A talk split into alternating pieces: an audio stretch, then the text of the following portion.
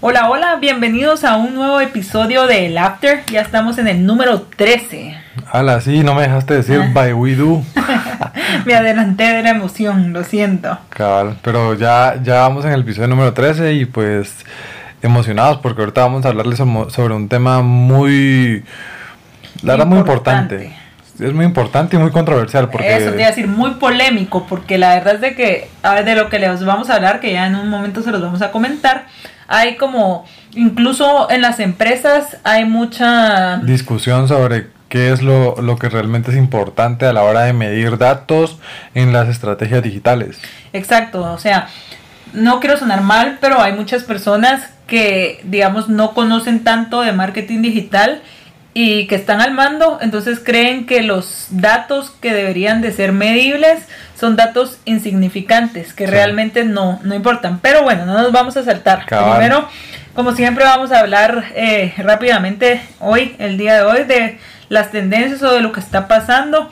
Bueno, creo que es algo que nos afecta a todos como país, que es pues eh, lo que está pasando actualmente con la política de Guatemala, ¿verdad? Sí, si, no- si escuchan esto mucho tiempo después o, o lo escuchan cuando ya no tenga tanta relevancia, pues hagan caso omiso. Pero, pero sí, ahorita acaba de pasar algo bastante fuerte, que es la manifestación que se convocó hoy sábado 21 de noviembre. 21 de noviembre a las 2 pm en la Plaza Mayor. Y la verdad es que no vamos a entrar al tema de la política porque sabemos que es un tema muy controversial y no nos queremos meter en eso, sino que lo que nosotros queremos es hablar de cómo las redes sociales son tan virales y lograron hacer una convocatoria tan grande. Eso es lo que realmente queremos hablar hoy. Sí, y, y mira, yo te quiero también traer un punto de discusión que, por ejemplo, es que, que se tiene bastante polémico porque es tanto fake news que puede haber en las redes sociales y tan fácil que se pueda hacer viral. O sea, no estoy diciendo que nada, nada de la manifestación sea, sea algo que sea, que no sea cierto. Eh, O sea, de hecho creo que al final es, es algo para comunicar algo que no están comunicando los canales nacionales y pues al final es una convocatoria que se está haciendo para una manifestación pacífica y todo eso está bien, pero o sea, te digo, el poder que tienen para poder viralizar un tema político y para hacer convocatorias masivas, pues. Totalmente, y es algo que sucede en todo el mundo. O sea, aquí ahorita lo estamos viviendo en Guatemala. Si nos escuchan de otros países, pues es de Guatemala específicamente que estamos hablando. Pero no me dejarás mentir que igual esto ocurre en otros países, en Estados Unidos lo acabamos de vivir, o sea, realmente vimos también la convocatoria que ha tenido eh, en otros casos, como por ejemplo cuando sucedió que un policía en Estados Unidos eh, asesinó a una, Matter, sí. ajá, una, a una persona, ¿verdad? Que era eh, una persona... eh, Afroamericana. Ajá, afroamericana. Entonces, realmente a lo que vamos es que las redes sociales realmente sirven para convocar, sirven para mover las masas. Y como tú decís, en este caso, pues, o en otros casos, hay veces que otros medios no se unen a comunicar el mensaje que quiere la población. Entonces, la población es la que toma el mando a través de las redes sociales y manda los mensajes. Sí. Y realmente es súper efectivo y, Sí. es, y es en, toda, en, todo, en todos los ámbitos. O sea, realmente si quieres que algo se haga viral, utilizar las redes sociales, porque no me dejarás mentir, eh, sucede con estos ejemplos que estamos dando o con cosas tan pequeñas como cuando las personas se pelean en el tráfico. Y de pronto es como videos de, ay, me chocó tal persona, esta es su placa, ayúdenme a encontrarlo. Y todo el mundo se pone Sí. a, a buscar, te dicen de el nombre está, el carro está en nombre de no sé quién. Entonces, realmente lo que queremos demostrar o lo que queremos mm, comunicar hoy es el poder de las redes sociales y lo masivo que puede ser un mensaje. Sí, mira, yo sé, por ejemplo, va, aquí te pongo un punto de que es como quién decide qué, qué noticia es la que se debe mencionar, porque por ejemplo, cuando, cuando viene un canal, pues ellos tienen un criterio y tienen unos valores y pues ellos son los que deciden qué es lo que se va a mostrar en el, en el horario premium, cómo se va, cómo se va a mostrar, cuál va a ser la nota, etcétera, etcétera. Pero por ejemplo en las redes sociales cualquier fake news puede, puede salir a la luz y por ejemplo imagínate que te digan el agua el día domingo 22 va a estar contaminada. Pues imagínate que, que eso puede ser real o puede ser falso, pues. O sea, entonces ya llegamos a un punto en el que tal vez hasta este momento no está tan, no está tan, ¿cómo decirte? Explicar, de que al final todavía no está viéndose quién va a moderar esa información, porque imagínate quién decide si esta información tiene que salir o no. Porque al, final recuerda que puede ser fake news, pues, y recuerda que, por ejemplo, a la hora de que todas esas informaciones pueden dañar acciones en la bolsa, pueden dañar pues temas políticos, pueden dañar temas... Va, y sin ir eh, tan lejos, digamos, esto es lo que pasó cuando Estados Unidos decidió que ya no existía TikTok en sus plataformas. ¿Por qué? Estaban muy cerca las elecciones, estaba viralizándose mucha información, había muchas cosas que no querían mostrar. ¿Y qué hicieron? decidieron desaparecer la red social. O sea, esa fue la única solución que encontraron y podría ser la única solución que vamos a encontrar a lo que tú decís, a la problemática de que noticias falsas se viralicen porque no hay ah, un control, o sea, no es que vengan los eh, creadores de Facebook, de Twitter, de Instagram y digan, ah, no, este mensaje no. Sí, existen bots, o sea, sí existen bots que tienen como una política de privacidad de Facebook y que decía así como, por ejemplo, este contenido puede ser eh, agresivo para los usuarios, entonces lo vamos a, Pero lo vemos más que todo también en fotos. Cuando subís una foto, una foto pornográfica, eso sí, de una vez te lo bajan en un segundo. Y también ahorita en Twitter se ha estado dando que sí está tratando de regular como que el contenido mucho más y está poniendo así como... Pero imagínate quién lo regula, o sea, por ejemplo, ese bot, o sea, no, no, no me refiero a que yo sé que hay un algoritmo, pero por ejemplo esas políticas con base a qué son, porque por ejemplo imagínate que hay temas de que por ejemplo pueden ser agresivos contra eh, la comunidad LGB, va, pero por ejemplo pueden ser, hay otros contenidos que pueden ser em, agresivos contra la iglesia. Entonces, por ejemplo, ¿quién regula contra quién sí puedes dar una opinión agresiva y contra quién no? Entonces, por ejemplo, o sea, es como un tema bien creepy que se ve en el social dilemma, pues. aparte de quién lo regula, es también cada país tiene diferentes cosas. Y no es como que en un país haya un representante que lo regule, sino que el bot solo, o sea, al final es una máquina, ¿me entiendes? Sí, y lo, y lo hace por palabras clave. Por ejemplo, te pongo un ejemplo. Nosotros siempre teníamos un caso de que yo llevaba una marca de pinturas aquí en Guatemala y quería hacer una dinámica. Y entonces dentro de la dinámica lo que les pedía era para un evento de fútbol, para el mundial, y les pedía hacer una porra. Aquí en Guatemala una porra es hacer, la, hacer una rima para, para apoyar a un equipo. ¿ah? Y, y, pero porra en Argentina y en los países eh, sudamericanos no es, un, no es una rima, eso es otra cosa. Entonces me bloquearon la cuenta publicitaria, me recuerdo yo, y no sabía ni por qué. Y qué si era porque el bot había visto de que la palabra eh, podía hacer aspecto a una cosa sexual. Entonces... Bueno, o sea, es, ese, ese rollo, ¿me entiendes? Es, por ejemplo, ese, ese tema cultural que no es en cada uno de los países y que nos, nos, nos colocan siempre como, como toda Latinoamérica, se puede decir, pues. Sí, exactamente. Entonces, bueno, creo que nos extendimos un poco en este tema, pero solo queremos dejarlos con ese, como con esa inquietud o tal vez ese, ese dato de que saber la magnitud que está en las redes sociales y que todos tenemos el poder de hacer daño o de hacer bien, ¿me entendés? O sea, está en nuestras manos si queremos utilizar las redes sociales para hacer algo bueno o para hacer algo malo. Sí, porque sabes cómo, bueno, esto sí me interesa mencionárselos, porque sabes cómo funcionan las fake news actualmente. Por ejemplo, tú quieres eh, viralizar eh, que Pepe fue el que... Mm, el que hizo un lavado de dinero. Pepe lavó dinero. Entonces, ¿qué es lo que hacen las, las, los medios grandes o, las personas que quieren difamar a esta persona?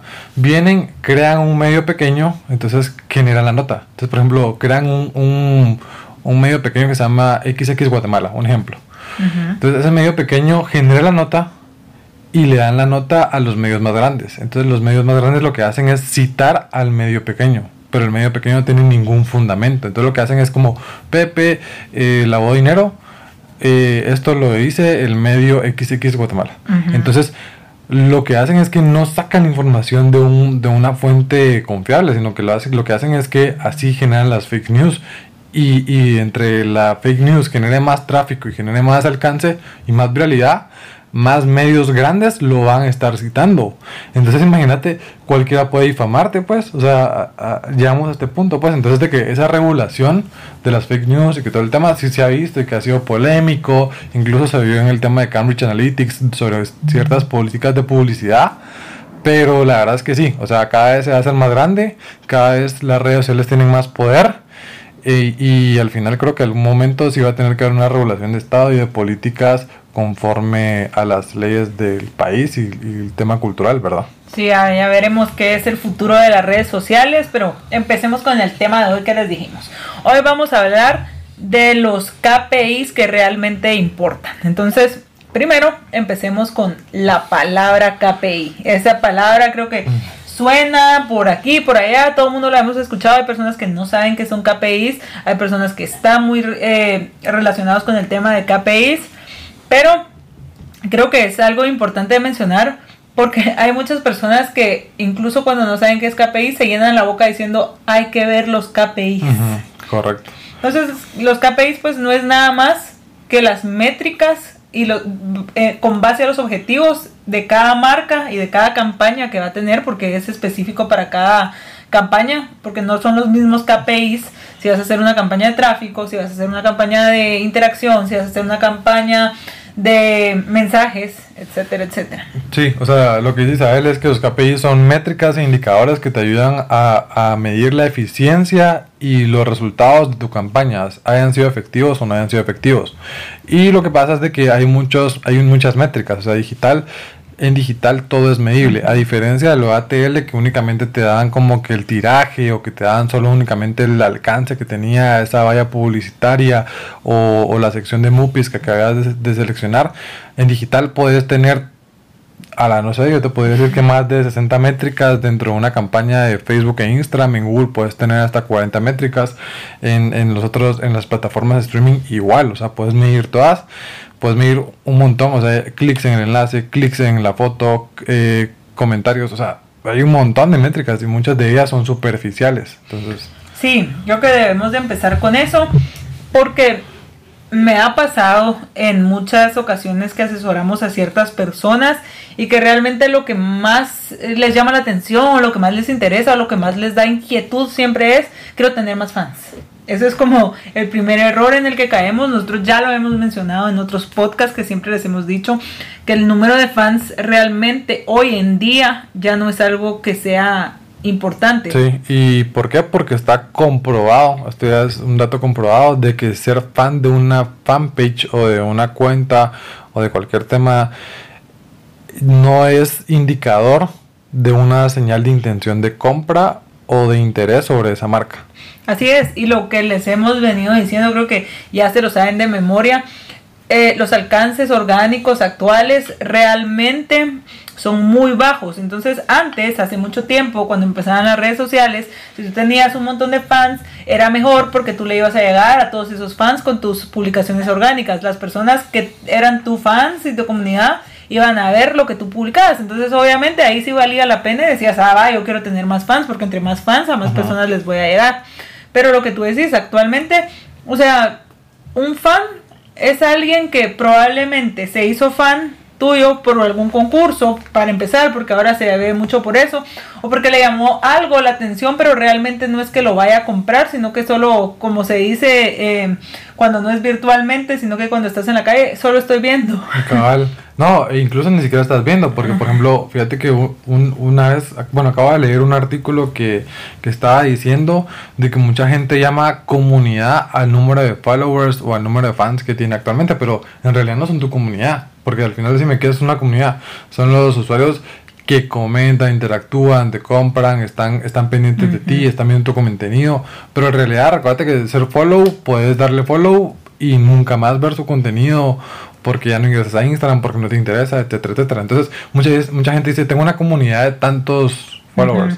Y en realidad eso es, o los, o los influencers, mucha gente dice, mira, tengo más de 500 mil followers, pero en realidad cuántos de ellos interactúan con tus publicaciones y cuántos son afines a tu contenido. O sea, de hecho es, es casi que no existe una comunidad según el número de followers. Entonces, y creo que eso que decís es también un tip para las personas que cabal van a contratar un influencer o algo así. O sea, nuestra recomendación es métanse a las publicaciones del influencer, vean cuántos likes tienen en, su, en sus posts y qué les comenta a las personas, porque eso es lo que realmente les va a dar una idea de qué ese influencer les va a ofrecer a ustedes, porque que tenga 100 mil fans, pero te metes a su post y solo le comentan dos o solo tiene 10 likes, entonces, porque lo que tú decís, cómo funciona también Facebook, Instagram y las redes sociales.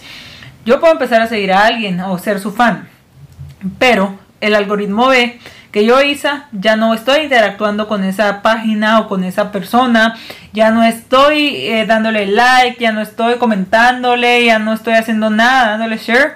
Entonces, ¿qué hace el algoritmo? Me empieza a ocultar las publicaciones de esa persona porque o de esa página porque me dice, ah, bueno, a Isa no le interesa ver eso, ¿para qué se lo voy a seguir mostrando?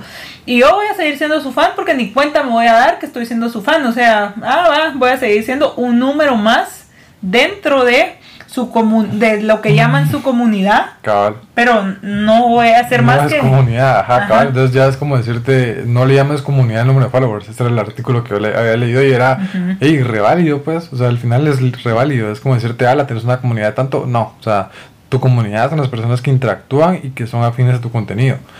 Entonces creo que ese es como que el primer reto que queríamos mencionarles. Y después de que muchas marcas, muchos emprendimientos dicen, a la gran, mi competencia tiene tanto número de comentarios, tanto número de likes. Y al final, bueno, es válido porque ustedes dicen, bueno, es lo único que yo puedo ver. O sea, yo no puedo ver métricas un poquito más profundas, métricas de conversión. Entonces lo que puedes ver es su interacción, eso es lo que podemos ver todos. Pero al final no se pueden medir, ustedes no se dejen llevar por querer subir las interacciones cuando hay métricas mucho más importantes por cumplir. Ustedes tienen que tener otros objetivos y al final las métricas que en realidad importan son las de conversión. Al final la métrica que importa es cuánto venden y cuánta conversión hacen ustedes en sus redes sociales. Cuánto tráfico le generan a su tienda, ya sea física, ya sea chat commerce, ya sea la web o donde ustedes estén trabajando la venta y el contacto con el cliente. Va, y otra métrica que no te la puede dar Facebook, que creo que es de lo más importante que debería de ser, es ver cuánta gente te compra con base a la campaña de publicidad que tuviste. O sea, porque al final eso Facebook no lo puede saber, no puede saber cuántas cu- ventas cerraste en, Sí. en el día. Pero creo que eso es algo mucho más importante. O sea, a lo que voy con esto, y me salí tal vez un poco del tema, es que lo realmente importante es que tus, campaña- pan- tus campañas sean efectivas porque estás generando ventas, que es lo que realmente te importa, o sea, porque va mucho de lo que tú dijiste, o sea, muchas personas dicen, va, dejan a un lado el número de fans, pero ¿qué es lo siguiente? Ah, quiero comentarios, quiero que me den share, quiero que... Y está bien, porque al final eso genera exposición, pero te voy a contar un caso que tuvimos. Había un cliente que estaba pautando con nosotros y pues se hizo la segmentación con base a lo que realmente era su, su público objetivo porque era un producto de ticket alto, ¿verdad? Entonces, realmente de comentarios le llegaban muy pocos, eran tal vez cinco o así. Entonces dijo, miren, ya no quiero trabajar con ustedes porque no estoy recibiendo muchos comentarios y se fue. Entonces pasaron varios meses y regresó y dijo, me volví porque en, la, en el otro lugar donde estaba trabajando, sí, recibía un montón de comentarios, pero digamos de 100 comentarios que recibía, 90 eran de qué caro, qué feo su producto, que... eh, que eh, en Eran la tienda negativos, ajá, ajá. en la tienda está más barato entonces realmente ahí es donde te das cuenta de qué te sirve tener un montón de comentarios si no están siendo positivos. O sea, eso también es algo que tenés que tomar en cuenta, porque muchas veces en un simple reporte tú ves 100 comentarios. A la gran, tú ves 100 comentarios, pero no estás viendo qué es la calidad de los comentarios. Sí, correcto. Y por ejemplo, si tú, si tú lo que querés buscar y ya identificaste de que tu venta es web, o sea, que, que al final puedes vender por medio de tu página web, lo que tienes que hacer es tráfico al sitio. Entonces lo que ahí te interesa es el número de clics y número de usuarios que están dándole clic a ese enlace para poder redireccionar a tu web. Entonces ya en tu web puedes tener el Google, el Google Analytics y ya poder ver a detalle cuántos usuarios te compraron. Al final ver de todos los usuarios que, que vieron la pauta y se fueron a la página web, qué hicieron. O sea, si al final tenés un porcentaje de rebote, un bounce rate alto y al final no hicieron nada, no te compraron, pues bueno, tenés que ver qué mejorar, ¿verdad? Pero al final tenés que ver esas métricas de conversión. Entonces, por ejemplo, vamos a mencionar unos ejemplos. Entonces, primero tenés el objetivo eh, de alcance. Entonces, por ejemplo, cuando vamos a pautar por el objetivo de alcance, lo que querés es llegarle y comunicar al mayor número de personas tu mensaje.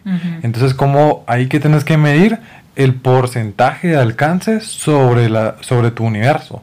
Entonces, tu universo que es, el universo son todos los usuarios o el alcance potencial que te da Facebook sobre los parámetros de segmentación que decidiste. Entonces, cuando estás en el Business Manager, cuando estás seleccionando tu, tu, tu, tu audiencia, tu segmentación, te dice, tenés un alcance potencial de 2 millones de personas. Entonces, cuando ya tengas el, el, el reporte final o, o, ya determinado tu campaña, te va a decir, alcanzaste medio millón de usuarios. Entonces ya sacas la conversión. Entonces decís, ah, bueno, llegué a medio millón de usuarios sobre los, los 2 millones de mi universo. Eso quiere decir que llegué al 25% de mi, de mi universo. Entonces, no es como que haya una métrica o un benchmark correcto, pero ya la próxima vez que hagas una campaña con, con el presupuesto, ya ves a la gran, esta vez llegué al 33%, esta vez llega al 50%, entonces ya empezaste a hacer parámetros y decir, bueno, esta vez tuve una oferta, entonces por eso es que llegué a más personas y por eso es que tuve más interacción. Ajá, y creo que una métrica que es muy importante, que muchas veces las personas ignoran y dejan a un lado, es la métrica de la frecuencia. ¿Por qué es tan importante esta métrica? Estamos viviendo una publicidad digital que sigue siendo igual que una publicidad convencional. ¿Cómo? Funciona a través de la repetición y nadie me va a dejar mentir, pero uno realmente comienza a poner atención a los anuncios o a la publicidad que le sale después de verlo varias veces. A mí me puede salir un pastel y tal vez yo diga, ah, qué rico, y ahí quedó, paso de largo me sale por tercera vez ya el mismo pastel y digo, la qué rico, ya hoy sí ya se me antojó, voy a llamar o voy a preguntar, aunque sea en el Facebook, cuánto cuesta para ver si me lo compro. Entonces, esto pasaba desde hace muchos años, o sea, esto pasaba desde el tiempo en el que nosotros mirábamos los mupis. ¿Y qué pasaba con los mupis? Los ponían cada mm, cinco paradas el, el, mismo mupi. ¿Para qué?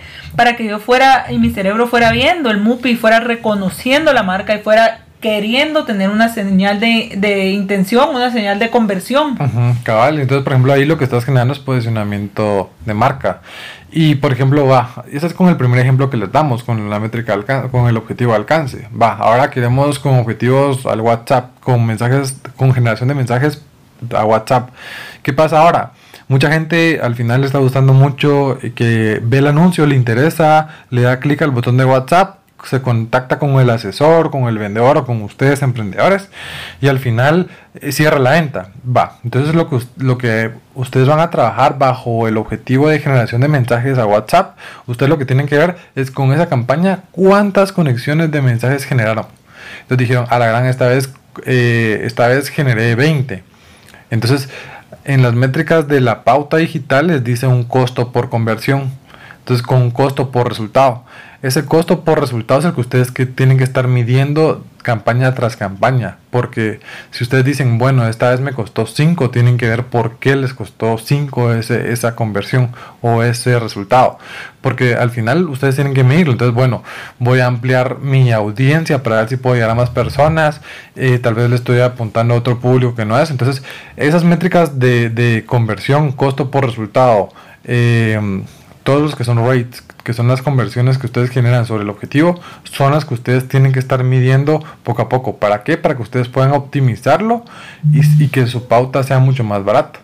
Entonces, em, eso es como el primer, el, segundo ejemplo que les damos. La primera fue con alcance, esta es con generación de, conexión de mensajes. Ahora vamos a hablarles tal vez el ejemplo de tráfico al sitio. Por ejemplo, mucha gente o muchos emprendedores ya tienen su página web y están trabajando pauta con redireccionamiento sobre algún producto. Por ejemplo, va, yo quiero vender una plancha de pelo. Entonces, eh, mi promoción ahorita es que la plancha de pelo tiene un 30% de descuento. Coloco el anuncio en la pauta de Facebook Ads. Coloco ahí el banner para redireccionar al sitio. Y al final, dentro del periodo de la campaña, tuvimos 30 clics al enlace. Entonces de esos 30 clics al enlace fueron dos quienes me compraron.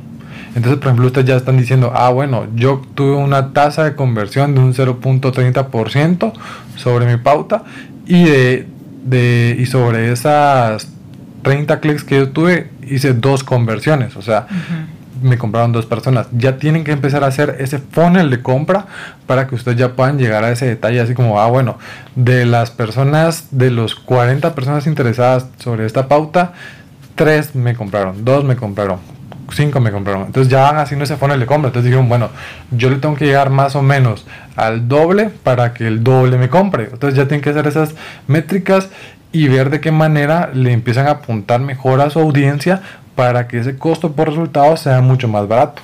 Sí, cuando hablamos de página web, o sea, tenemos un sinfín de, de métricas que podemos hacer. O sea, aparte de la campaña que ustedes están comprando en Facebook, ustedes van a poder tener acceso a analytics de su página web. Y en las analytics de su página web ustedes van a poder ver cuántas personas ingresaron a la página web, a qué sección de la página web ingresaron, cuánto tiempo estuvieron en cada una de las secciones, cuánto, cuántas personas tuvieron un rebote. Esa es una de las métricas que se mide. El bounce rate es muy importante. ¿Por qué? Porque ¿qué es el bounce rate? El bounce rate es la métrica que te dice de las personas que ingresaron a tu página web y no generaron ninguna acción. O sea, solo ingresaron como por error, se podría decir. Que yo estaba viendo las stories de Instagram, se me fue el dedo, eh, ingresó al clic, o sea, ingresó así como al, más información o a comprar, me ingresó a la página web y no hice nada. O sea, salí rapidito. Es como, no, no hice nada, no, no soy un usuario valioso para la, para,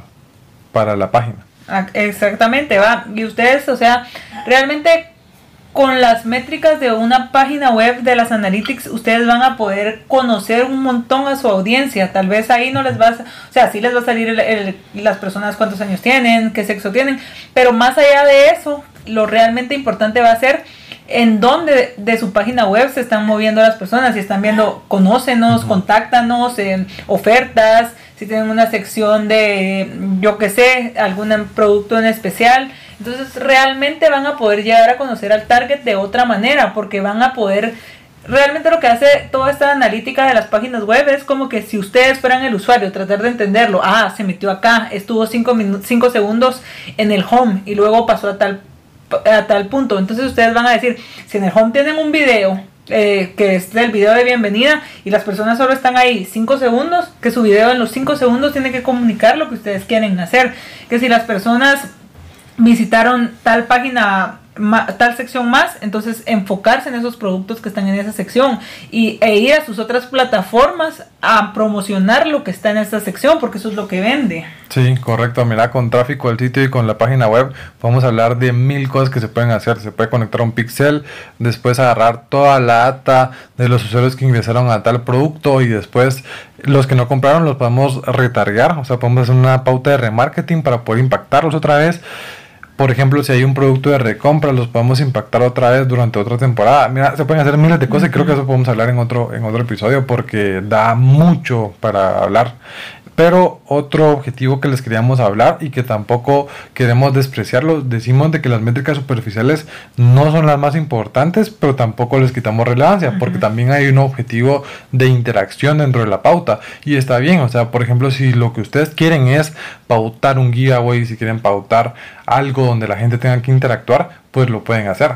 Sí, y realmente ahí lo que van a ver son métricas como por ejemplo el número de ahí sí el número de likes en la publicación porque ustedes están comprando eso Facebook les está cobrando por estas interacciones número de likes número de shares que para mí también es uno de los más importantes los shares ¿por qué? porque los shares van a hacer que lo que yo estoy pautando también se vuelva viral orgánicamente porque a mí Isa me llegó esa publicidad pero yo lo compartí entonces eso ya le está llegando a mis 900 amigos que tengo en Facebook de manera gratuita para la marca. Entonces son datos muy interesantes. Los comentarios, número de comentarios que puede haber en una publicación. Ahí también vamos a ver el número de alcance porque versus a cuántas personas llegué, cuántas de ellas interactuaron con mi publicación. Porque ahí lo importante va a ser las interacciones que tenga. Entonces de nada me sirve que llegue a 50 mil personas, pero de esas 50 mil personas dos le dieron like. Entonces algo estoy haciendo mal en mi, en mi campaña de interacción.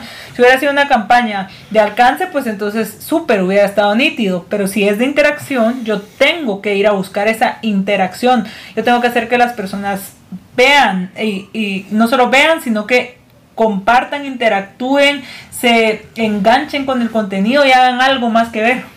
Cabal, no, y la verdad es que mira, hay un sinfín de objetivos, pero lo que ustedes tienen que enfocar es en el resultado específico que da ese objetivo. Si se van a meter alcance, van a meterse al número de usuarios alcanzados. Si ustedes van a, a, meter con el objetivo de generación de mensajes, ustedes van a ver cuántos mensajes y cuántas conexiones generaron. Si ustedes van a ir a la interacción, cuántas, cuál es el porcentaje de engagement que, que, generaron. Y todo eso se los da la plataforma de Business Manager o la plataforma de pauta en la que ustedes estén realizando. Si van a irse al objetivo de tráfico, cuántos clics al enlace generaron. O sea, si van a colocar el, el, el objetivo de video views, al final Facebook trae un, trae un resultado específico que se llama el True Play, que es el, el, video visto al 100%. Entonces, ustedes van a ver qué cantidad de True Plays tuvieron. Y con base a eso y a otras campañas van a poder empezar a medir cuál, cuál es su benchmark, cuál es como que el promedio que ustedes, que, que ustedes realizan según la industria, según la creatividad que ustedes están generando. Y al final lo que importa es eh, vender más eh, o, o, tener el objetivo o generar más resultados sobre el objetivo que estén realizando. Sí, creo que eso de los objetivos que mencionaste es bien importante porque una vez asesoramos a unas personas y nos decían es que yo quiero conseguir más mensajes pero hoy compré una campaña y no estoy recibiendo ningún mensaje. Entonces nosotros, ok, fuimos desde la raíz, pero mira eh, qué objetivo estás comprando, alcance. Ok, entonces pues estás haciendo las cosas mal porque si estás comprando alcance, nunca te van a estar mandando mensajes, churito, porque ese no es el objetivo. O sea, Facebook, eh, Instagram, Twitter, LinkedIn, la, la plataforma que compres, te va a ayudar y va a tratar de optimizar tu pauta con base al objetivo que tengas. O sea, no es culpa de ellos que si tú pusiste alcance y estés buscando mensajes no esté funcionando, porque ellos con alcance lo que va a hacer Facebook o lo que va a hacer cualquier plataforma va a ser ir a buscarte que las personas te vean, pero no va a ir a buscar ni va a tratar de que las personas tengan intención de mandarte mensajes, porque tú no pusiste el objetivo de mensajes. Correcto. Entonces, si tú pusiste el objetivo de mensajes, Facebook Instagram, Twitter o todo, cualquier plataforma va a ir a buscar de cualquier manera que las personas traten de enviarte un mensaje. O sea, les va a aparecer con un botón call to action que dice enviar mensaje y se los va a poner en la frente para que ellos te manden mensajes. Y por eso te van a estar cobrando, por ese objetivo que estás pidiendo ahí, ¿verdad? No por otro. O sea, por ejemplo, no te va a cobrar por los comentarios mientras estás yendo por el objetivo de tráfico, de tráfico al sitio. Uh -huh, o sea, los comentarios que tengas durante la campaña de tráfico al sitio es un bonus. Míralo como un bonus porque realmente te están llegando porque tu publicación está muy buena y quieren comunicarse, y quieren eh, comentar en ella, pero ese no es el objetivo que, que tuviste. Entonces, al final, ¿qué pasa con las plataformas de publicidad de las redes sociales? Ellos quieren un gana-gana, ellos van a ayudarte a que, tu, a que tu objetivo se cumpla al mejor precio para que tú volvas a pautar. A ellos, a ellos tampoco les conviene que si tú pautaste en el objetivo de mensaje, no recibas ningún mensaje. ¿Por qué? ¿Qué vas a decir tú? A la gran este objetivo que chafa. Uh -huh. Puse mensajes y no recibí ningún mensaje. Cabal. No, la verdad es que sí, Isa. Y pues creo que ese es como un buen tip que les podemos dar. Y cualquier duda que tengan sobre sus objetivos y sus campañas que ya hayan hecho, estamos a las órdenes en nuestras redes sociales como WeDo-GT en Instagram. Y como WeDoGuate en Facebook. Entonces, solo como última conclusión, siempre que vayan a tener eh, pensado en los objetivos que van a conseguir, háganlo de una forma en que puedan ser medibles, en que puedan ser que tengan un plazo de tiempo en el que ustedes lo vayan a, hacer, que sean reales también, porque ustedes están empezando, no vayan a querer y tienen un presupuesto bien bajo, no vayan a querer llegar a los 18 millones de guatemaltecos, porque sí. obviamente no va a pasar y solo se van a decepcionar, porque uh -huh. desde claro. un principio no tiene que saber que no va a pasar. Entonces, vean bien sus objetivos, pónganlos en papel y luego de eso ya digan, ok, conforme a sus objetivos van a ser sus eh, KPIs o sus métricas que van a querer medir. Entonces es bien importante que los KPIs vayan de la mano de los objetivos. Correcto. Bueno, la verdad es que Se nos fue el tiempo rapidísimo, como todos los podcasts. y escríbanos cualquier duda. Eh, cuéntenos qué invitados les han gustado y a quién les gustaría tener en el podcast. Y, Y sí, y y recuerden... síganos, síganos en Spotify, por favor, mucha. Sí, y recuerden que próximamente vamos a tener dos talleres súper buenos, no se los pueden perder. Vamos a hablar de cómo pautar desde el Business Manager para Facebook e Instagram Ads y el otro que tenemos es cómo comprar publicidad en Google Ads para que salgan también de las típicas redes sociales y hagan publicidad más allá de eso. Entonces, sí, cabal. en nuestras, en nuestras redes está toda la información que necesitan saber de estos talleres. Igual si necesitan asesorías personalizadas, tenemos planes muy buenos para que puedan pues, Mejorar su pauta y puedan aprender a pautar y todo el rollo. Así es. Y síganos en Spotify, mucha no sean mala onda. Hay un montón de gente que nos, nos escucha y que no nos sigue todavía. Y la Sí. verdad es que eso nos ayuda bastante. Necesitamos nuestra comunidad, como les hablábamos de Spotify. Va, ok, entonces nos escuchamos en la próxima edición. Adiós, bye. Adiós. Buena onda.